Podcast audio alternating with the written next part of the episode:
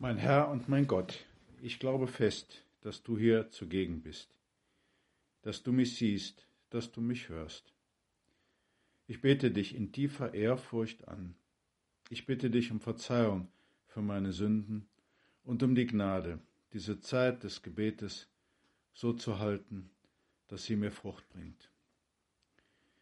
Maria, meine unbefleckte Mutter, heiliger Josef, mein Vater und Herr, mein Schutzengel, bittet für mich.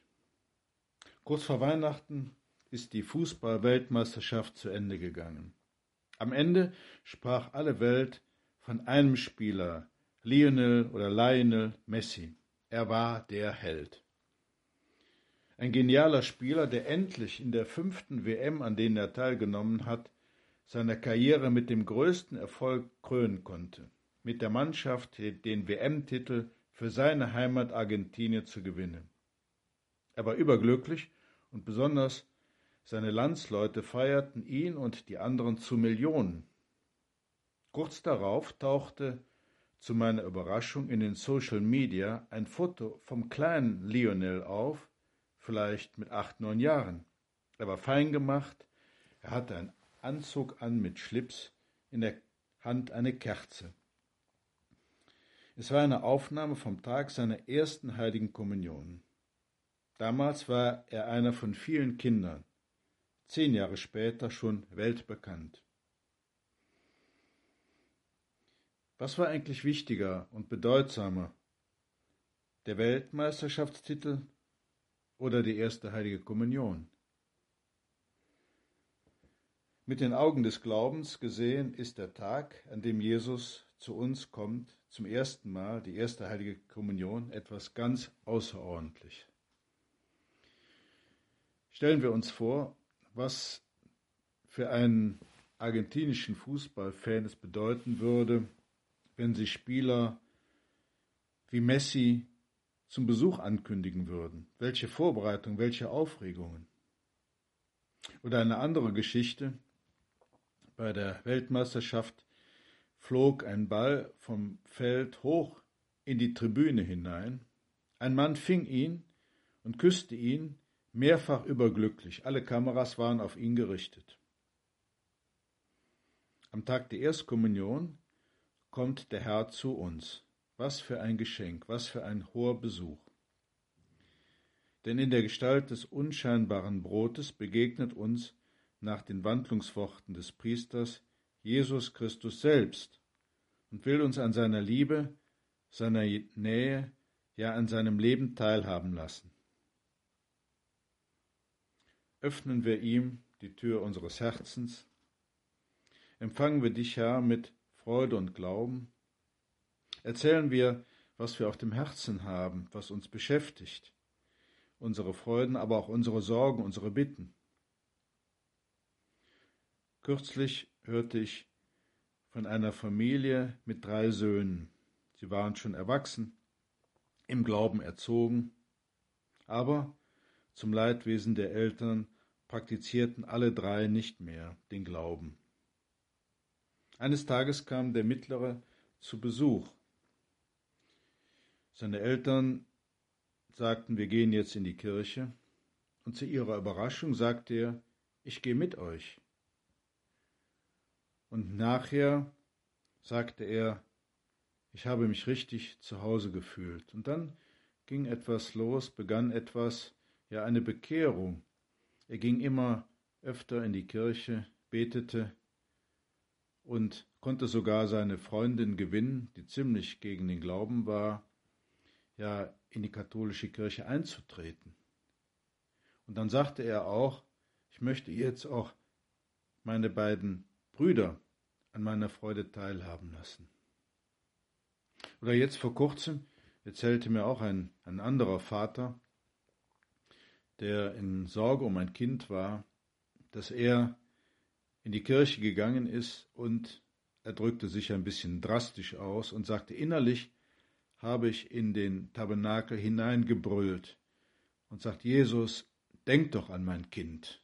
Ich habe es dir doch schon so oft und nachdrücklich gesagt.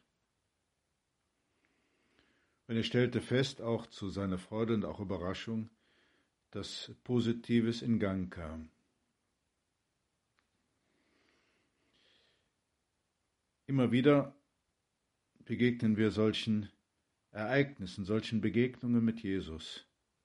Heute im Evangelium der Heilige Messe, da hören wir, wie ein junger Mann sich an den Herrn wendet und fragt, was muss ich Gutes tun, guter Meister, um das Leben zu gewinnen? Und dann erzählt er, der Herr ihm, Jesus, du erzählst ihm von den Geboten, die er halten soll, und dieser junge Mann kann sagen, was wohl nicht viele sagen können, das habe ich von Jugend an beobachtet. Aber er spürt irgendwie, das ist noch nicht alles. Irgendwie brennt etwas in seinem Herzen und er fragt ihn, was fehlt mir jetzt noch? Und Jesus antwortet ihm, wenn du vollkommen sein willst, geh, verkauf deinen Besitz und gib das Geld den Armen, so wirst du einen bleibenden Schatz im Himmel haben. Dann komm und folge mir nach. Ja, die Geschichte endet traurig. Er geht weg, dieser junge Mann, tatsächlich traurig und er hat ein großes Vermögen und er, er, hat, es, er hat es nicht geschafft.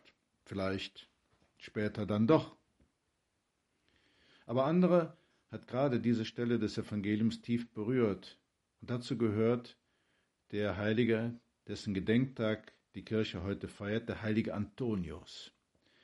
Der heilige Antonius, der als junger Mann dieses Wort hörte in der Kirche und der das dann innerlich erschüttert, er wörtlich umsetzt. Er hat dann alles verkauft, um dem Herrn nachzufolgen.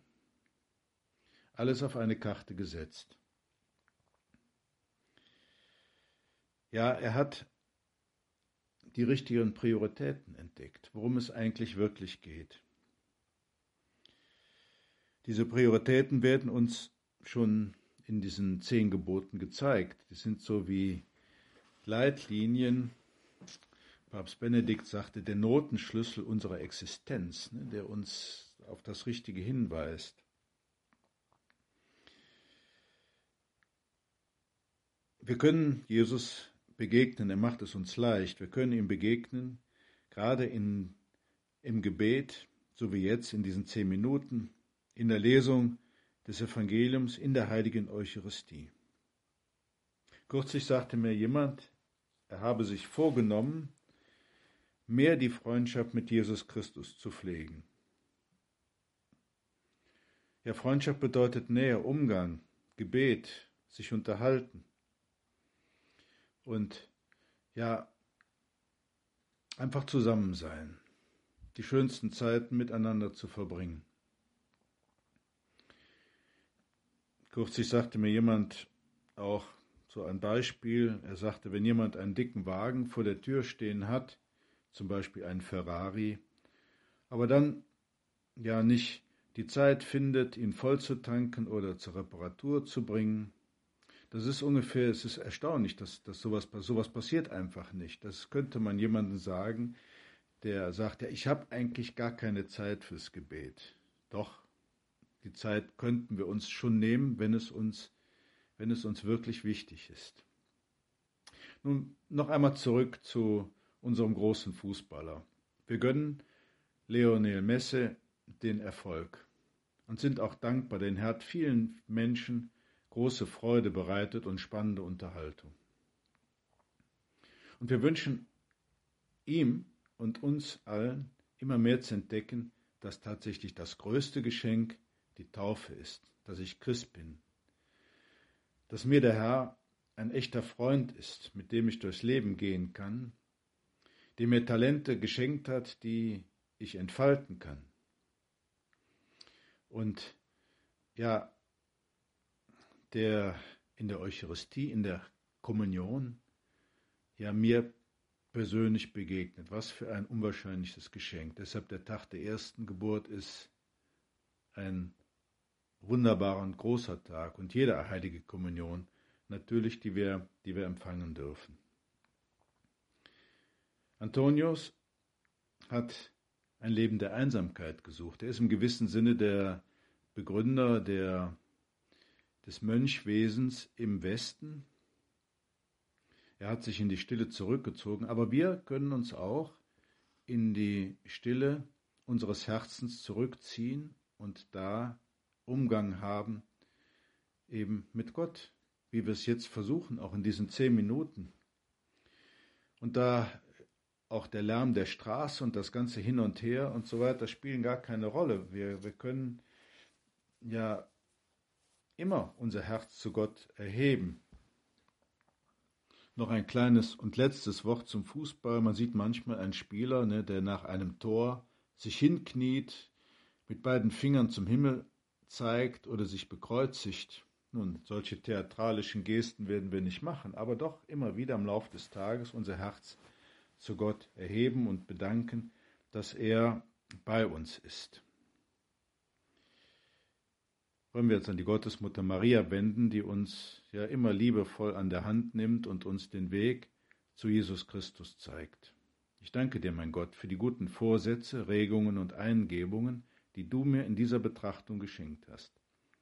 Ich bitte dich um deine Hilfe, sie zu verwirklichen. Maria, meine unbefleckte Mutter, heiliger Josef, mein Vater und Herr, mein Schutzengel, bittet für mich.